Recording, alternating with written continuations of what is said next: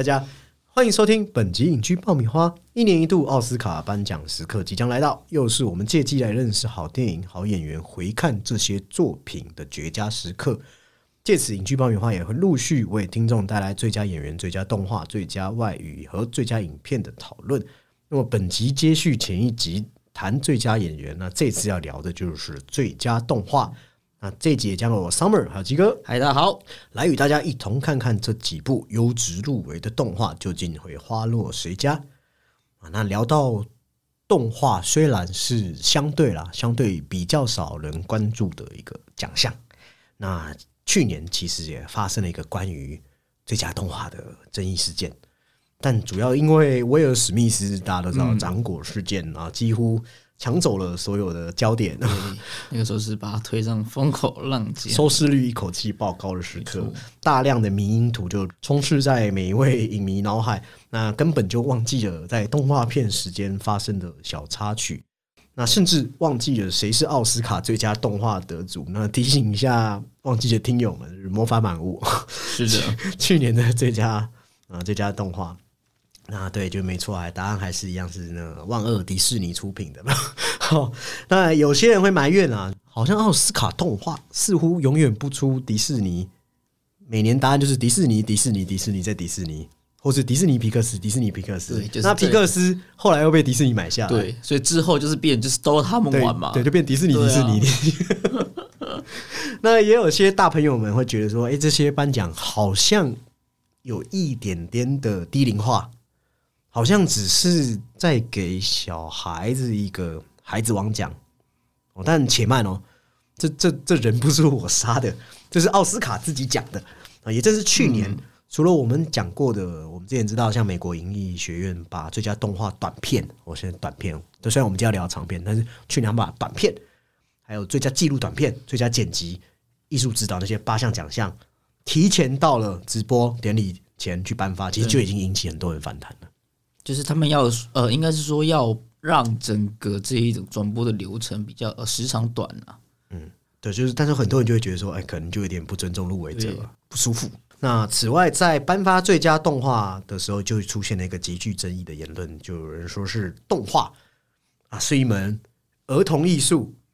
直接说出了奥斯卡的秘密啊！没有开玩笑 哦。那其实就直接引发外界很多的批评啦。那其实加上前一期，如果大家听的话，我们有聊到，很多人会质疑说，这样的评审制度是否他们很多人是连入围影片都没看都没看过，甚至就是会有一些入围者他自己也都很震惊哦。其中一位就是去年也同样入围最佳动画的《米家大战机器人》的制作人 Phil Love，他其实那时候有在推特上嘲讽说。把动画定位成儿童观看和大人必须忍受的东西，真的非常酷啊！酷哪种酷法我不知道。典礼过后，这个米家大战机器人的时候也有发推文，强调说，其实动画就是电影，对，它不是只是要给小孩子看的东西。那我也觉得，一开始发表这个言论的，是不是没有看过一些真的是比较比较深刻的动画电影嘛？对不对？对啊，因为动画很多。很多对，就是你不只说北美你我们常见的动画大国日本等等的啊，或者台湾这些又出一些很棒的动画，它其实真的不一定是只面向儿童的。对，基哥自己本身也是动画的爱好者嘛，加上我们看日本，其实日本真的有很多很成人呃青年向的一些动画作品。那动画是这边我可以讲一下我们的看法，就我觉得它是可以表达所有想法和情感的一个艺术形式。它是包含，其实是你所有可以想象到的艺术，因为它比现实世界更可以突破嘛。那我认为服务小朋友真没有任何问题嘛？谁不希望小朋友看到开心？只是如果大朋友、大人也可以投入其中，在陪伴的同时，也可以得到什么？我认为恰恰动画就是这样一门大小朋友都可以开心的艺术。而且不要说大小通知或是否给比较成人的那些成人，你自己也曾经是小朋友，你也看得很开心嘛？也都谁都有都有童年啊。那真正的问题啊，反而还是迪士尼近年来的问题。我觉得是这个奖项的真正问题，就是说少了点新鲜感。迪士尼的东西好像框架越抓越死。那为了保证票房不崩落，所以每一步都打安全牌。所以你会觉得好像有点复制粘贴的嫌疑。那他就会换一个一个环境跟世界观呢。对你讲到重元素会换啊，但是那个核心就是大家都是抓得很近啊，而且会换成异国元素，看起来是更加多元化，世界观也越来越大，但实际上格局还有框架还是越来越小。好，不是披上一层异国文化皮，然后还是讲着最纯正的美国价值观、美式价值观，就人人会买单哦，但确实还是会买单啊，因为啊，因为那些被写死在框架里跳脱不出来的创作者们。也多半就会接受这样的困境，因为何必挑战大公司？摆摆就完事嘛，就我们讲赚钱嘛，不寒战。就是你有可能啊，大公司嘴里就是你不做，很多人等着要做啊。对啊，那更何况奥斯卡，也就是我们要聊的重点，大公司他们也吃大公司这一套啊。如果说最佳影片，就奥斯卡最佳影片作用宣传资源的大片，可抗衡独立电影叫做或抗衡文艺小片叫做大金鱼对小虾米。那我觉得在奥斯卡动画里，大公司对小片商就无疑是对决浮游生物啊，连跨立都没了，可以忽可以忽略，可以忽略的啊。那至于为何我们会看到一些独立电影真的有得到最佳电影或小金人的垂青，只是为什么动画界还是还是一样在原地踏步，几乎就是迪士尼、皮克斯他们垄断这个奖。那这边还有一点时间可以聊一下，就是说我还是觉得在评选机制上面不够成熟。要知道，最佳动画的这个奖项，它相比其他奖的年纪，简直就是我们讲的堪比这青少年比老阿公啊！对，在奥斯卡这个资历非常浅，在二零零二年才有才颁发的。那这这二十几年来，其实迪士尼跟皮克斯就就占了大概百分之七十五以上的，几乎是同拿了。就是你要这样说的，对啊。那当然有里面有一些好作品嘛，像是《冰雪奇缘》这些的，可能就叫好又叫座。但是更多人会质疑是说。好叫好又，叫座没问题。哦，动画可能要宏大嘛，可能要取得主流的成功。只是为什么你在评选最佳电影的时候，又又不是这个标准了？啊，就就人家就哎，当然主流电影夺得奥斯卡也很正常嘛。但是会有点，有时候又会会看到一些大型制作在奥斯卡最佳影片会被冷落。那那我们再回归到一个本质讨论，说大片、小片谁输谁赢，其实很正常，对不对？这很正常嘛。只是。反观到最佳动画的时候，情况就完全相反了，就是真的就是一面倒，大公司就真的垄断了，就等于说迪士尼发行啊，皮克斯制作变成一个得奖的标配啦，对，保证啊，哎，保证啊，但我们必须去扪心自问，确实有像我自己很爱的 Coco，就可可夜总会那样的作品，那种我愿意看二十遍以上的好作品，只是迪士尼跟皮克斯真的有每一年都缴出这样的成绩单吗？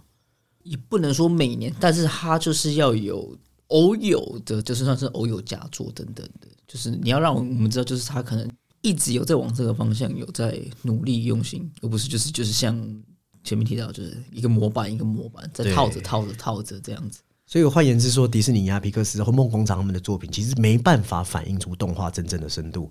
我们知道普罗大众有些会有这个有权投票是。就可以奥斯卡会员嘛？他们是普罗大众，或是一些主流的。那对，其实会对于次类型的动画涉猎是有限的。那相对于迪士尼的东西合家欢嘛，其实大家或多或少在宣传的时候，或是看电视的时候都会看到。那才会导致，其实最后就连奥斯卡似乎也营造出一种误解，就让大家以为说，哎，你你得到提名的东西都是很可爱又奇幻，只是为儿童服务的东西。那有些人甚至因为不明白。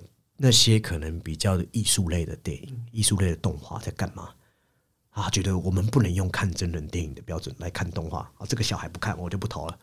就是他会变得比较狭隘哦。那外加上大家知道，因为奥斯卡有个问题，就是很多投票人没有把所有作品看完。对，那动画片又是他们最没看完的一个项目，而且你知道这些批评就是变成。这不是制作，就是创作者的问题，好像是那一些反而是奥斯卡的问题，就是你们都选这样的片，对对啊，所以很多人就觉得说，好，我没看嘛，那我就投我小孩喜欢的嘛。那加上就是宣传战嘛，这个前一集我们讲到，就是还是回到一个钱，这个钱这个字，就是把它堆起来啊，对啊，对，那那当然就会变成说。可能大部分的评审就不会去选一些挑战思维或是一些比较成人向或者陌生领域的作品，所以奥斯卡动画固然呐是认识动画的好机会。除了像我们前一集说的，我们可以借这机会看到这些作品，但不该影响我们对作品的价值判断。那还有一点哦，跟我们前一集讲的不一样，再补充一点是，还必须知道动画界还有太多太多好作品，日本就不用说了，欧洲也是嘛，乃至其实就连美国自己也有大把大把的好作品，一直都有在产出啦，这是毋庸置疑，就没有出现在名单上，那不代表他们不行。那特别在今年，应该说二零二二年是动画密集且异常强大的一年，也代表这就代表会有很多的优秀作品会陪榜。那话虽如此。这没什么关系，没啥好吵，因为每个颁奖奖季一定会有影片受到就是会有遗珠啊，这个这个很正常，不影响它是好作品的事实。对，包含有一部叫做《Mad God》，翻行翻《疯狂的上帝》，其实是很恐怖、很血淋淋的东西，相对成人像，那也当然就被摒弃在名单之外。那最大遗珠，我这一次最多人认为是 Netflix 出品的《阿波罗十号版》，哦，这是一部用两个不同的角度去交织描绘在一九六九年的夏天人类登月的故事。其实这部是很多，包含法国电影手册，其实很多人我都把它排进二零二二年的年度十大电影，那也没有得到这次的最佳动画提名，也都非常可惜。那还有，其实大公司也扑街哦，不要以为大公司不会扑街。迪士尼出品的另外一座叫《奇异冒险》，我虽然它扑街有点让人家惊讶，只是你去考虑到这部片真的，你看我看跟你讲，你还都不记不见得记得这部作品，就你看到它市场行销的失失败。还有不温不火的发行还有宣传，就代表说它没那么受欢迎，所以也就不会不好理解。但老话一句，就遗珠很正常。我们要的只是奥斯卡，好像要更加去重视这个奖项，或者是说对奥就是动画片啊的思考可以更加宽阔，让人觉得你们真的重视这个奖。那么我们与身边的大小朋友就可以更放心，相信奥斯卡的公信力，然后去借此看看这些呃名单上的作品。哦，那有没有公信力？今年有没有公信力，或是有没有一点改变？我不敢说了，因为这还是要看这几年来的风向等等。对，不敢这样子，不敢太早下评断。对，那我们今天其实就是趁机嘛，来带大家看看这份名单有没有真的很优秀的作品，有没有真的可以让儿童笑开怀的，有没有可以打动成年人内心的？对，那第一步第一步，我我自己认为，我们今天排法会从比较不会得奖的开始讲起。所以我们先聊我我认为这部片是不错，但是它应该不会得奖，叫《海兽猎人》Netflix 出品的。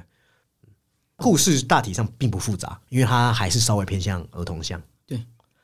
对，那用一只巨大海兽，只是海兽有有人性意识，对，有感情啊，有感情。但是一代又一代的海上猎人都执着执迷于去挑战它，总认为说这样的怪物会危害到。人类社会，他们在保家卫国啦，就是这个也是一个很很直接二元的那个。最后通过这个主角群亲自和海兽相处，才理解到这样的生物，他们也不过是在捍卫自己生存的权利，那就进而去揭露了一个国家的历史。原来这个历史啊，仅仅只是皇室为了维护自己的政权所编造出来的谎言，就是一种思想的控制。因为你一旦杜撰出敌人嘛，那一代一代人被欺瞒，就会把炮火对准海兽，皇室就可以很稳固。对，他们的内政相对稳定啊，因为外敌嘛。嗯，那正是我认为就最后这样的一段描写，那恰恰让前面那个很多听众听前面那个故事梗概，觉得有点俗套的故事，帮他加了一点分。是，还真的是这样，他的加分项真的主要是在后面，他前面其实非常的好懂。对那个逻辑，甚至是他没有给，甚至是没有给角色做一个很很好的描写啊，就是他都是有点一笔式的。那当然，他这个优点就是任何人看到都是一看就懂了，直接进入。对，他就道出了我们讲的那种上位者才拥有篡改历史的权利。那历史从来都是给上位者来书写的。那其实这段关于说我们的书本啊，我们的历史都是谎言的隐喻。也会那天我跟机构聊，我说好像让我们想到小时候，我们确实比较少、鲜少在动画，特别是在这种偏向童话类的故事，读到这么关于戳穿权力结构的第三幕的写法。对他的东西有有，就是他有政治意味嘛？就通常在比较童趣的作品，或者说比较面向儿童啊，或是这种大众可以接受的东西，它比较比较不常出现呢。我们过去的东西至多就是告诉你说，哦。这个国家的国王是坏人，对，本来以为的好人是坏人，这才是比较常见的常规操作。他把重心可能会放在就是那个人跟海兽是大自然之间的这个和平相处。对，但整体来说，即便迁入这样，我们说对殖民主义的批判，我还是觉得这部比较偏美式风格。嗯，而且基哥刚好讲嘛，是个很好猜的、猜到走向的故事，所以你可以在他身上看到不同动画的影子。然后也，但是他有一点对当下我们时代的刻板印象的反思，包含如同里面的小女孩，她可能知道自己父母并不是一个真正那种哦在做什么很了不起事情的英雄，他也是在猎杀海兽，但他不会觉得羞愧，他因此得到成长。我觉得这种写法对孩子都是一种有教育意义的。那我说，如果用迪士尼最近的动画片水准，Netflix 的这部作品已经足够有。这样的能量去与之抗衡，虽然它真的不能够真正给我们留下什么太深的记忆点，但那样的红色巨兽也真的给了嗯，本来是一部平凡的动画作品多了那么一点点的解读空间。怎么说？这红色巨兽啊，它非常非常的刺眼。我觉得从各个国家的角度，它可以是各式各样的政治隐喻。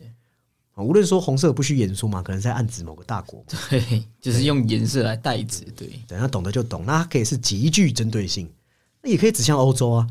他可以在奉奉喻说里面的英国人，你不要再干涉东方的，你要你要让皇室可能下台，你要让老百姓过好日子。那或者长久以来，我们知道西方思维会主导世界，其实对很多世界价值观都是根深蒂固这种西方人视角。那西方人看亚洲人总是会可能看到比较邪恶或无知，那这点我会说，对于怎么去看待，无论中国、台湾、日本、韩国，对，这每一位听众听友心中都有自己的定见。但且说就是你说过去的那个殖民嘛，他们会跟你先安上一个一个形象嘛，他他反而就是有理由了可以过来的。对，所以我觉得这部电影虽然大家的定见不一样，只是也是对西方人的一种提醒。就说不需要，也不应该用自己的片面去理解自己不懂的民族，哦，乃至于你看到红色怪兽和其他海怪厮杀成一片，我觉得也可以看成对现在中美关系的这种各打五十大板啊，撕扯啊，对他们各自有的拉扯嘛，大家就是传统阵营上的，没有谁吃相或打的比较好看的。那种种桥段，我觉得可以，也可以看作是导演可能对英国的外交政策的这样的彻底失望。其实有很多 都不断可以延伸解读的空间，但 enough 够了。哦，这个蓝色窗帘，我们先啊，先先收起来，先打住，先打打住哦。回到比较正常的视角，电影还是说回到这种奇幻的方式去看一个自我认同和成长的故事。那同时，我自己觉得还蛮棒的动画品质呈现，充满了小朋友看了会蛮开心的一些动作场面，然后也探究一些社会议题，比方说小镇的居民要怎么和这样的怪兽相处，这样的议题其实对现在环境的这种思考。嗯，还有说这一种，就是它其实里面也是，就是对于那个海兽猎人的嘛，还有一个反思，就是比较反暴力，或是说这种摒弃反战，就是英雄主义的东西。对，但是当然，这部电影不是那种大家同时的那种，因为它有一些瑕疵和小缺点。一来是它的世界观比较欠缺建构，然后就是我觉得最大问题是海兽的设计过于简易保守。我都开玩笑说，你这个故事哦。已经有点类似驯龙高手的故事，结果你连造型都有这么一点，有一点点像，该说一点吗？我觉得真的有点像，可爱这样子，有点像那个梅牙，好把它变大无数倍就涂成红色的，再到结局的真相跟觉醒有点太容易了。那个反转，就他他会有一个，就是好像要接到最后面的那个那个高潮戏嘛，但是他有点。太轻易的就进入到那个状态了，对，就是这么容易的被说服、反转、推翻嘛。我们说的那种老梗式的发展，你很容易会猜到接下来要演什么。那当然你会少了悬念嘛，你少了悬念，你对电影的期待值就会直接下降。那不过整个故事是算流畅的，然后又技术上没有真的输给迪士尼，价值观又其实有时候又又超过可能迪士尼去年的一两部作品。虽然我觉得它不会得奖，甚至是五部里面。最没机会的，但论可看性还不赖，角色都有紧扣的情节，不是让技术去领跑故事，而是让角色去带领故事。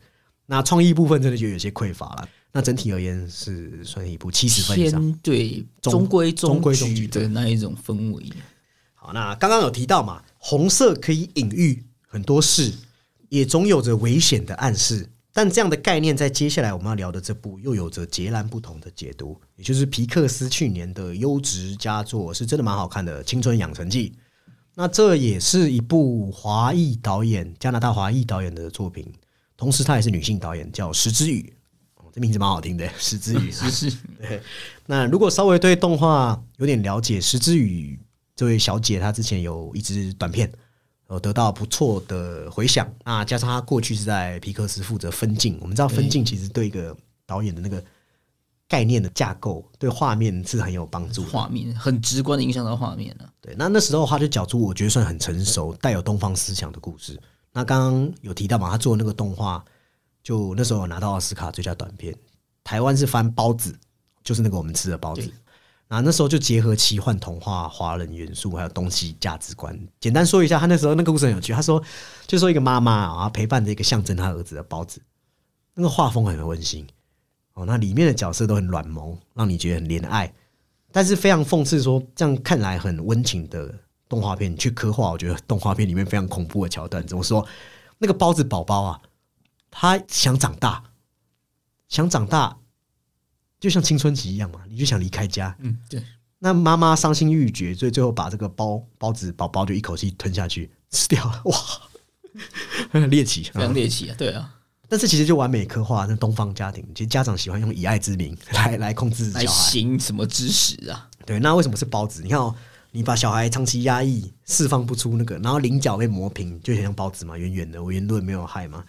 那我觉得也是把比喻成小孩的很有很有特别微妙的地方。那那我觉得是蛮特别一支动画作品，有时间有特别是当了家长的听众可以去看一下。那你那时候石之宇就透露说，皮克斯就蛮欣赏他的。那他们就计划拍动画长片，相隔四年吧，对对左右啊。然后他说他还是想做这个华人家庭文化的，就是青春养成记，继续刻画这样，我觉得算是华人妈妈望女成凤啊。那你望女成凤就会和自己女儿，你知道青春期嘛，会有点摩擦。那所以亚洲的观众在看这部电影的时候，很容易就像看到自己的倒影，比较有共鸣。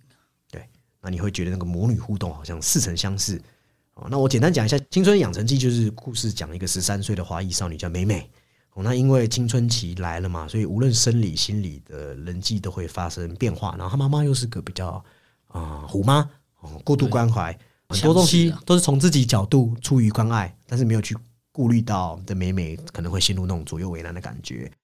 那有一天起床之后，美美就发现，哎，自己怎么？一激动就变成个毛茸茸的，有一个情绪的亢奋，变成红色大熊猫啊！对一个正值青春期的小女孩来说，这真的很大的冲击啊！这是梦吗？这是梦吗？对，她一开始非常的疑惑。对，那面对这样的事，美美要怎么去应对？这很像我们面对青春期那个位置，那恐这个那种比较危机啊，这种亢奋、叛逆等等的害怕也是啊，紧张、担忧。那我觉得很难得是，尽管有这么一个可爱的设定，但故事不会太歪斜，就不会说只是去讨论那样的萌萌反差，或是只是一群人努力在帮他恢复原状都不用。他更多谈的还是接纳。就如果说这是我们孩子青春期的颜色，我青春期的样子，你是希望他变回原本的颜色，还是接受他现在青春期？接纳他嘛？对。那换言之，整体他还是紧扣在这个家庭同才和个人。包含它里面有讲到一些传统礼教嘛，什么百善孝为先呢？只是电影有一句台词，我觉得讲讲的很好。他说：“孝顺当然听起来很好，只是你太超过了，你可能会忘记要尊重自己。特别来到了青春期，一个特别不能被压抑的年纪。对他甚至觉得他那个时候就是那个妹妹，觉得自己已经是十三岁，他是一个独立的人的。嗯，所以那时候包含基哥跟我们都经历过嘛，会有特别多的。”自己的想想法，这部电影就是用红色作为这样一个名誉，哦，点出这青春的炽热啊，红红红色嘛，强烈夺目。那那个红在很多家长眼中可能是无法忍受的，那个惹眼的红熊猫，就对他们来说是一个就是很火烫的那种东西，是就是个麻烦它会烧起来的。但我觉得也代表孩子那种隐喻的那种内在的那创造力的火花，个人独创性。虽然跟人家不一样，但是。不，家长不应该是要赶快把它熄灭。所以你看哦，它在里面不是变熊猫，它就变得比较莽撞，因为青春期就是充满冲撞嘛。那不就变成说，你家人朋友，你你会跟他们碰撞，你就会受伤。那在这个青春里面，我觉得家人要扮演很好的角色，因为受伤了，你要怎么去关怀他？那个青春期的孩子如果变得很胆小，很多是害怕犯错，反而不好。所以我会看到，就是他们那种母女之间的情感刻画，那个日常啊，你就会看到妈妈对可能女儿那种强迫式的关爱啊。虽然有时候很夸张啊，电影演的很夸张，只是确实你会觉得我们的经历里面有看到一部分的影子，会比较就是有点不能说窒息呀，但是他会的确会让你的心理上有一点压力。对啊。但是妈妈也不是错的嘛，因为她身为母亲，她因为会以自己的例子，有时候会觉得我好像已经走，就是走太多就是弯路了。她不希望你再走她的来时路。对，因为自己受过伤，所以要打压自己孩子。他妈妈都会讲嘛，希望你少走一点冤枉路。冤枉路。但想想，这又何尝不是家长他自己的恐惧？好，因为自己没有成为自己想要成为的大人。那就去强迫小孩和他们一样打一个最好的安全牌，最好和社会价值观一致，最好最普通的那一位啦。啊，所以这也是为什么我很喜欢这部电影的结局安排。它不是要去扑灭那样不同的红，不是要去改变那会变成熊猫的体质，是学会去接受它，对，接受它，就跟它共存啊。乃至于后面就是连妈妈或是他的那个那几位他的那个婶婶阿姨们，就大家一起打火，很可爱啊。对。就是你要学会接受自己确实和旁边的人不一样，哪怕会被人嘲笑，其实那都没关系，因为那就是你啊。其实美美一开始也会觉得说变红熊猫不好嘛，也代表她这个青春期的恐惧。但是没有，他后来不是发现说，哎，我没有红熊猫，我没办法经历这些这一次有趣的冒险，跟朋友之间这种有有笑有泪吗？对，就那那一段，就是他们因为有一个就是想要。赚快钱嘛，对对啊，把那个当一个幌子这样子，所以也是在告诉我们青春期有很多尝试。对，就是那个东西反而是他可能在求学期间最特别的生命体验呢。就是说，如果你不敢跌倒的青春期，你又怎么会得到很宝贵的生命经验？我觉得有个外国影评写的很好，他说：“不让事情总是落在掌控范围之中，其实是好事。哎，这样反而可以展现个人独特一面嘛。而且一个人啊，一个孩子。”就我们讲无数遍嘛，都是方方面面的嘛。你用很粗暴的恶元去定义他，你反而会让小孩不知道自己要怎么，因为他接纳自己红熊猫，其实也是对美美对自己自我内在的肯定。而且如果再细看下去，青春期的问题不是只有那么简单。我刚才说明玉是青春旺盛的的颜色，那么它的暗喻便是指向这女性的月经嘛？在暗指。女生青春期的萌芽代表什么？性意识的启蒙，对，要转变，就是可能它里面会说到，就是从女孩慢慢转变成就是女人等等的。对，就是说你变成一个成熟女性的必经阶段，甚至我们更专业一点会讲到，这叫做如果性教育不充足，这叫做月经羞耻。那当然，这部电影要讲的不是什么科普，不是说跟你讲说什么月经初潮这些的，而是说女生少女成长为女人这样的心路。他只是用这个东西是每位女性的必经之路，而且我们男生毕竟不是没有当过女生，那我就看一下那个留言呢，就真的有人说那个美美惊醒的时候，很像他们出经来的那个反应。嗯，哦，那所以代表石之宇女导演嘛，真的有掌握到女生的那样的细节。那我强调一下哦，这些月经初潮不是就不是蓝色窗帘哦，这不是我胡扯瞎扯，这编导在访谈中都有点到这样的故事隐喻，而且你甚至会看到他可能不是躲在浴室。他对变红熊猫的那个体味感到厌恶，其实是在隐晦的表示说对青春期变化的厌恶。那也是在提醒每个家长，那个时候的女生或孩子是很敏感的。你身为一个比较有智慧的人，应该不是让他不谈这个，而是要告诉他怎么接纳自己的变化。对啊，因为他确实就是会一定会发生。对啊。那更进一步来看，你看，就像性意识启蒙，美美可能有自己喜欢的对象，有喜欢偶像团体，这很正常啊。有追求或是有这个，呃，他是有想法的嘛？对，对啊。那家长如果先去打压的话，那种过度保护其实是代表我不信任你的意思。所以我觉得不能剥夺美美这样的小孩自己解决问题的机会，反而会让他欠缺。长大后你会。就是你发展就会出问题，对，因为你一开始就没有得到正确的这个观念嘛，或者是一些相关的知识啊。但是的确，可能就是可能在华人家庭，就是跟呃，就是跟妹妹他们家庭一样，不是妈妈或爸爸会比较会有意识的避谈这个，那最后就会变得可能像他妈妈一样，那就变成一代传一代，每一代都是虎爸虎妈。所以我认为这真的是一部相当成熟的作品，无论是给小孩，还是给家长，还是给女性，就告诉这些女生可以更骄傲去敞开去接纳自己，而且让观众很清晰看到这两种主题矛盾，包含东西方价值观的碰撞在交融。我觉得他走在很前面，又是符合我们前一集聊到亚洲风潮的一个主题，刚好嘛，就是这个风向。对，今年有有一点点打中这样，他有机会得奖。对，而且他捕捉到这青春期的能量，而且用那种流行艺人作为窥探青春期的视角，其实也讲到我们这一代很多九零啊、千禧年代的这种那个时候啊。现在不晓得，但那个时候的确很旺盛。那个对，因为追星风气，现在还是啊，现在韩星嘛，因为它刚好设置的那个年代嘛。对，那我觉得它的设计很很细致，包含对多伦多的那那样的逼真还原，它的一些场景刻画，就是这些小小的东西，它其实就是你可以去仔细的看它的一些小东西，它都是有用心，就是有上心的在去做设计啊。对，就是说我们讲的该拿的基本分都拿得很扎实。对，那。就好像在告诉女生说，面对这个充满象征这样的生理现象，你可以选择隐蔽和封印，但是你也可以选择呃拥抱自己身体，成为一个很有特色，虽然跟别人不一样，但是就是你自己的红熊猫。那我认为这部是远胜于去年的《寻龙高手》拉雅和《魔法满屋》，还有卢卡的夏天。所以如果他得奖，也算实至名归，也不会让我觉得意外。但得奖与否，可能还要取决于接下来与另外三部也都很强的作品之间的竞争。其中一部啊，就是让很多猫奴我都看得很心动，我自己也看得很心动。那个大眼睛太猛了。那续集完全不输给第一集的《邪猫剑客二》。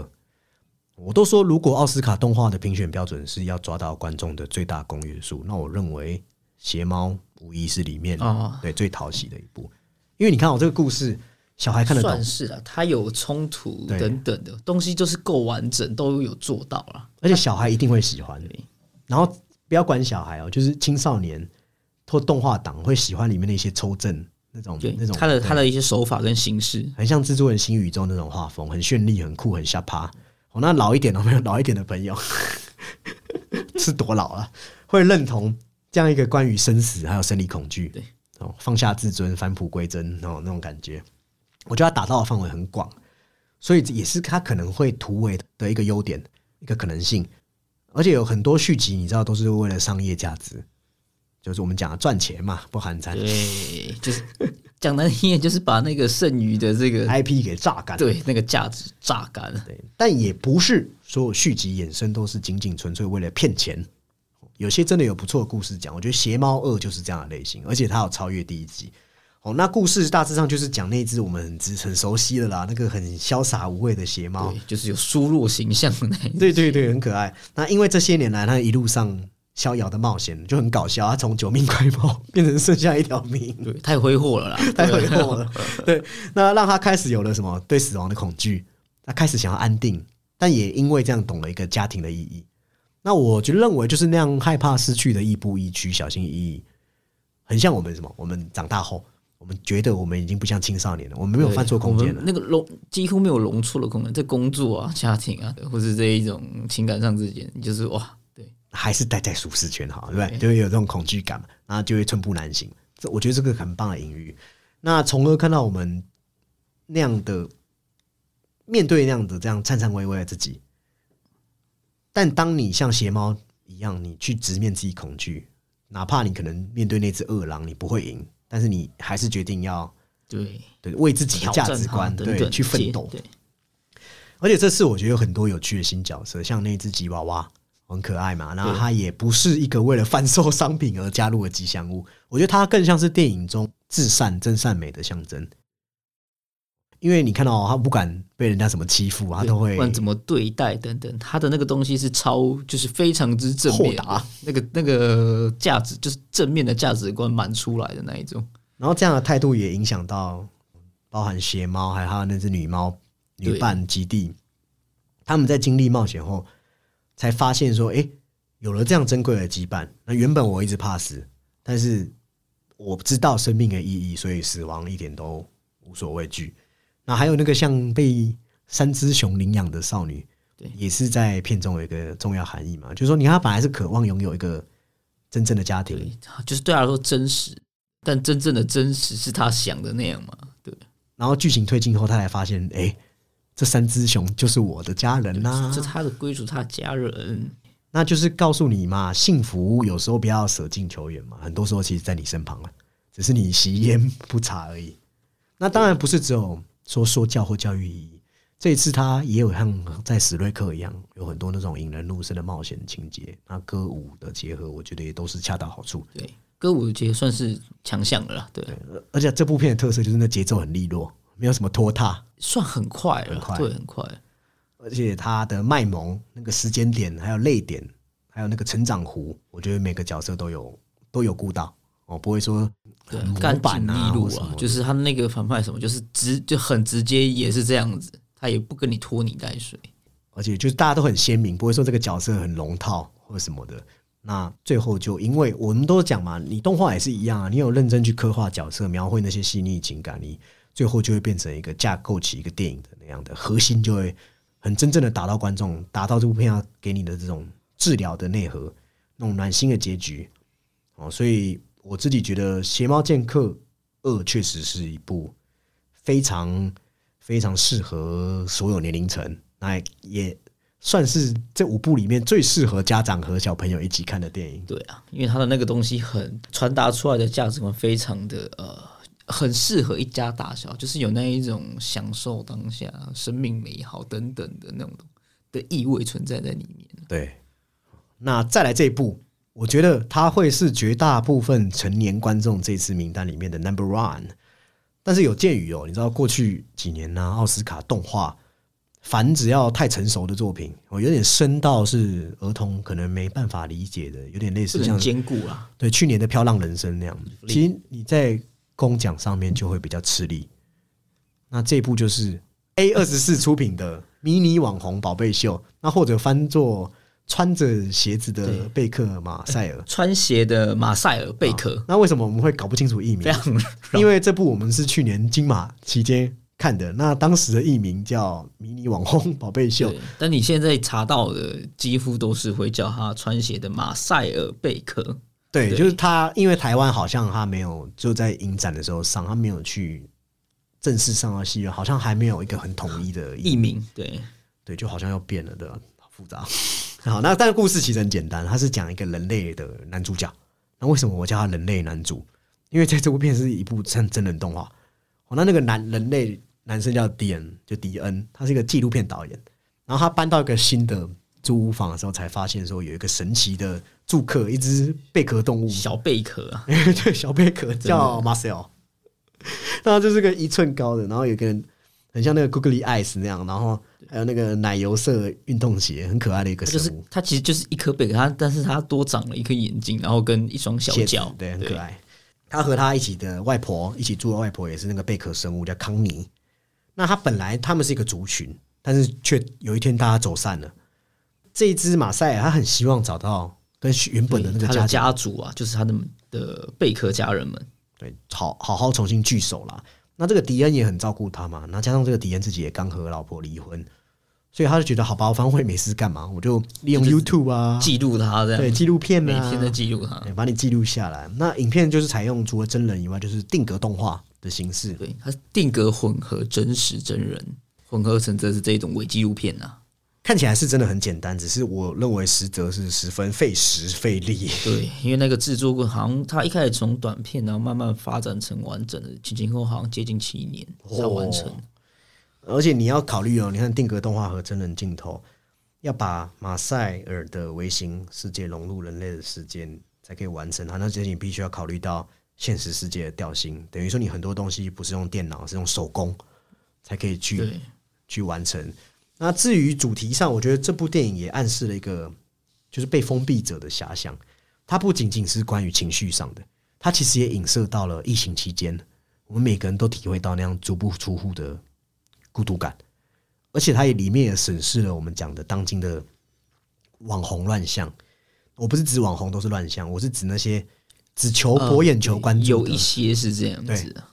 特别是你看到剧情中，当一波又一波的粉丝网红跑到马赛尔的房子打卡的时候，里面到底有多少人是真的想帮他？几乎没有嘛。只是因为他那个时候流量很高嘛，只是搞得他不得不把这种窗户贴起来啊。甚至我觉得他们最后一个专利就是呃，比较像是他们开始觉得受到威胁的时候，就是因为就是呃，可能他奶奶因为这样子的压力下而受伤。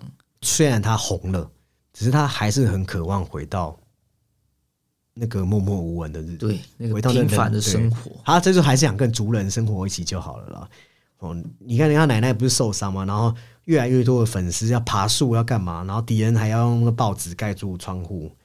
但是我自己看到最感人、最催心的一段，就是说马塞尔觉得这是有风险的，对他想他想放弃，对，因为他害怕改变，他害怕奶奶受伤，害怕我们讲的徒劳无功，所以他问奶奶说：“如果以后再次发生变化，那这个奶奶也不是说像那种一般阿妈，只是顾着安慰孙子，她用自己长者的智慧告诉马塞尔说：会，唯一不变的就是改变嘛，对对啊。”但是你不要因为害怕而放弃往前踏出那一步的机会啊！对啊，对。但是这个电影很厉害，就是说它呈现我们刚才讲的这种很煽情的东西，却一点都不煽情。嗯，对，反而是让你看这个很轻松基调里面，突然给你来这样亲人离世的困扰，你反而会想起，会有那样的反思。就是说，你虽然想起了那样的事情之痛，对。如果我们经过亲人离世的都知道那样很难过，你甚至会把自己封闭起来。只是我在看这部电影的时候，我觉得美丽。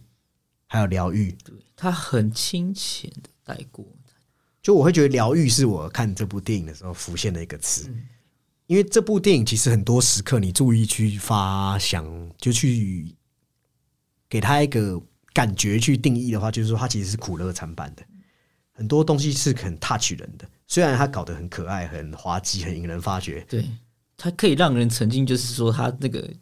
真真的是蛮可爱，但是他同时之间，他在倾听或是他在讲他一些想法的时候，他其实真的是有一点呃，他呃应该说就是很有在思考的，但是他又不跟你搞一大堆对大道理，他相反的，他让你去干嘛？去感受，你真的唯有用心，你才会感受马赛和他奶奶康妮经历的一切，还有他们对周围世界的看法。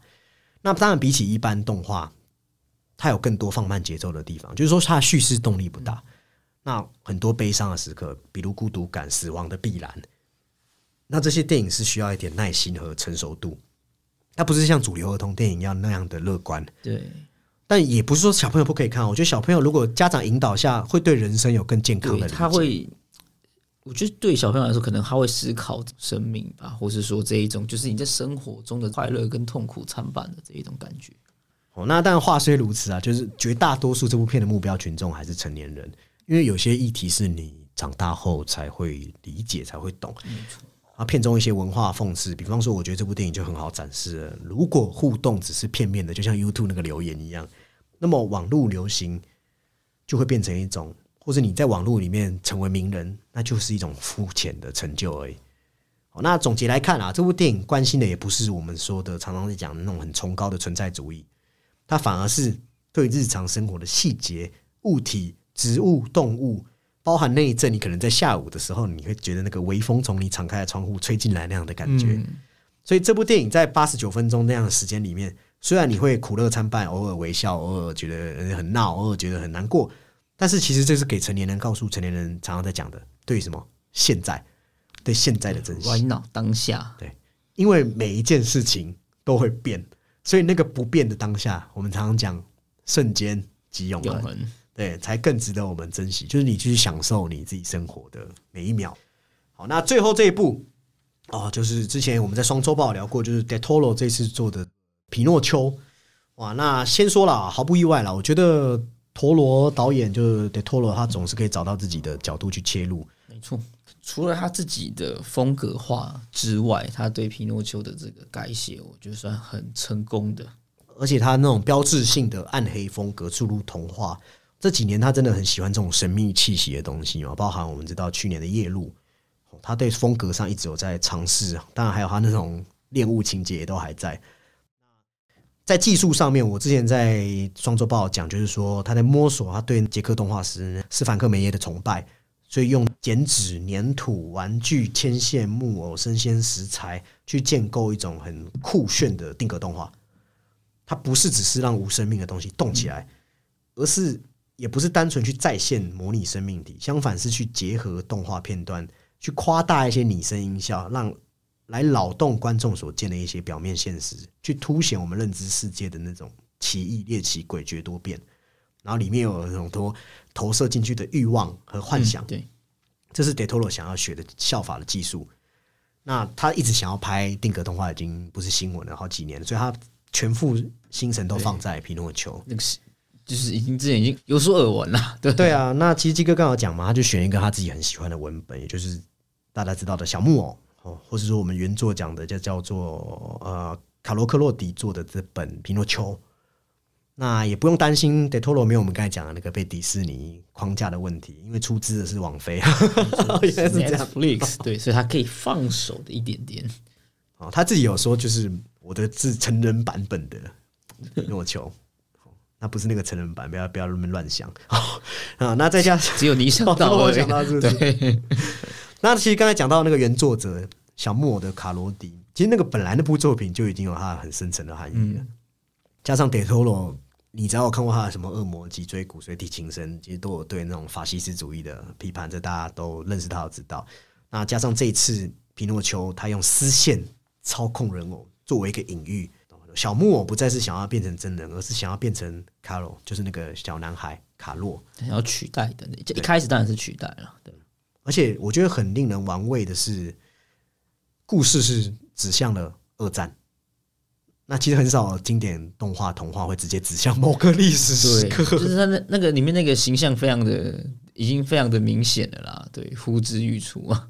对，就是他等于不只是要做一个幻想世界，他还要投投入一个现实现实的反思。他就是他要非常明确的指明，就是我们所处这个世界的某个历史时刻啊，他要混淆故事跟真实的界限，而且他也要讲一个。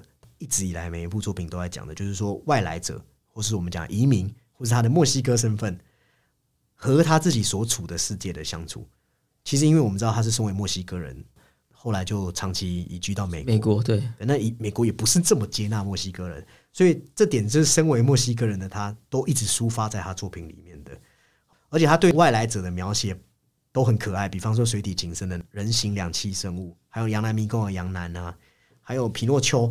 其实，在现实之中，这些外来者最后还是指向他自己，就是我是一个移民到美国的外来主主义。里面的电影通常都会去刻画说，这个世界对这样的移民的一开始的感觉是畏惧，是排斥，是排斥的，对，是厌恶的。对，然后这些呃，那这些外来者通常会自成，最后他们会回到自己一个自成一格的这个生活圈里面。到后来。你甚至不是被接纳，你甚至你融入之后，人家在利用你，就像皮诺丘在里面被利用一样。他一开始也不是他爸爸所爱，他爸爸也只是希望他成为一个取代品而已。对，而且是一个这种就大家讲那种月黑风高、酒后的冲动啊。所以小木偶本来是想变真人，只是现在看来，这个小木偶不需要变真人，因为变真人反而好像会消减他身上的能量，好仿佛是一种处罚一样。因为他为了要配合人类而成为真人，到后来他反而是甘愿去牺牲自己生命。我觉得那是很宗教式的写法。对他了，因为呃，也说宗教式也对啊，因为前面前面也有出现，就是他老爸做那个耶稣的雕像嘛，就一样都是用木头等等的。那他的儿子也是在那个在那个教堂死去的，因为他本来每一次的死亡都是为了迎合别人。对。这种重生牺牲，或是对他最后面放弃自己生命的这一种升华他最后一次死亡是发自内心，因为爱而已。那我觉得这就是个，也是跟那个青春养成记一样，是个接纳的故事。就是你，我的内心变成了一个 real man，一个真男人，一个真人，一个真正的人，但不是因为我的外在变了，啊，不是像原本的，说我有一个人类躯体，我才可以。才可以，就像美女与野兽一样，我才可以。本来野兽跟美女谈恋爱，没想到他最后还是要变成人类，就会莫名其妙嘛。那就是真正的最高理想境界是你要接纳，接纳自己，接纳别人。你总不可以说今天移民进来了，你也希望移民的肤色变得跟你一模一样，你才要接纳他？不可能。对，所以我觉得维持这个木质，就是他们身上木头这个特性，我反而是很喜欢 Detoro 这样的一个改写，而且也可以说这样改写是意义重大。对他没有真正取代，他是变成就是皮诺丘自己。对，而且我觉得用这种提线木偶来，就是对另一个里面的这个比较鲜明的形象法西斯也是蛮有趣，因为真正被操控的是 就是法西斯下的那些追随者。而且里面有讲到那种父权，本来其实他爸爸也只是单纯把他当成一个成为父亲理想的载体而已。所以最后，皮诺丘用说谎的方式来拯救大家，好像是孩子让父母认识到自己身上这股叛逆，其实也是有弥足珍贵之处。最后，他爸爸也终于不是希望他取代他原本的儿子，而是接受他这样的，我就是爱你这个皮诺丘，而不是希望你是任何成为是他，没有像那个 AI 人工智慧把他丢掉，那个太残忍了。也就到后来。我们看到皮诺丘故事没有一个广义上的合家欢，皮诺丘陪着一代又一代人，他认识的人悉数离开，终究需要独自踏入死亡。我觉得也很像说，我们当我们长大成人后，必经了这样的寂寞。对对，可是就是那个时候，他除了那个时候他自己的牺牲已经开始对呃对他本身的灵魂啊等等有些升华之外，那之后遇到了这些生老病死，可能又学会了另另一种珍惜。而且那只蟋蟀好可爱哦！对，他还把它收在那个那个，哎，就是一个小盒子嘛。对，对啊，他仿佛是一个观察者一样，看着这个。对，他是在里面一直在是，就是有点像旁白，一直诉说的这一个，真的是一个。他有想要改变什么？对，他好像那个历史的书写者一样，他是没有。他也是一个作家，他最后只能也是一个记录。对，那我觉得这部片除了什么法西斯啊这些政治意涵、反暴力啊。还有男孩为了迎合别人，真的要变成人类的模样吗？还有我们刚才讲的这个对父母的教育意味，就是说，我们看到这样的皮诺丘，其实孩子的很多，像皮诺丘一开始看起来蛮欠揍的嘛，但是很皮对，很皮啊，就是手会脚会，就是毛毛躁躁。对，但是其实孩子很多的行为是为了得到家长注意，对你的注意，所以，我我认为。你要的孩子，当然我们希望小朋友乖一点，这很正常。只是我们也不能期待一个完全听话的人，接纳他的不一样，但不是说可以让他使坏。我很怕有人误解我的意思，呃，这还是有差，对，还是有差别的。对，那就像他那个父亲一样，他领略到这个皮诺丘的独特性，哎，他们就有一个，呃，我觉得德托罗这是一个。虽然又是个铁托每次都这样啊，每次看起来很暗黑，但是其实骨子里是个很浪漫呐，很温情啊。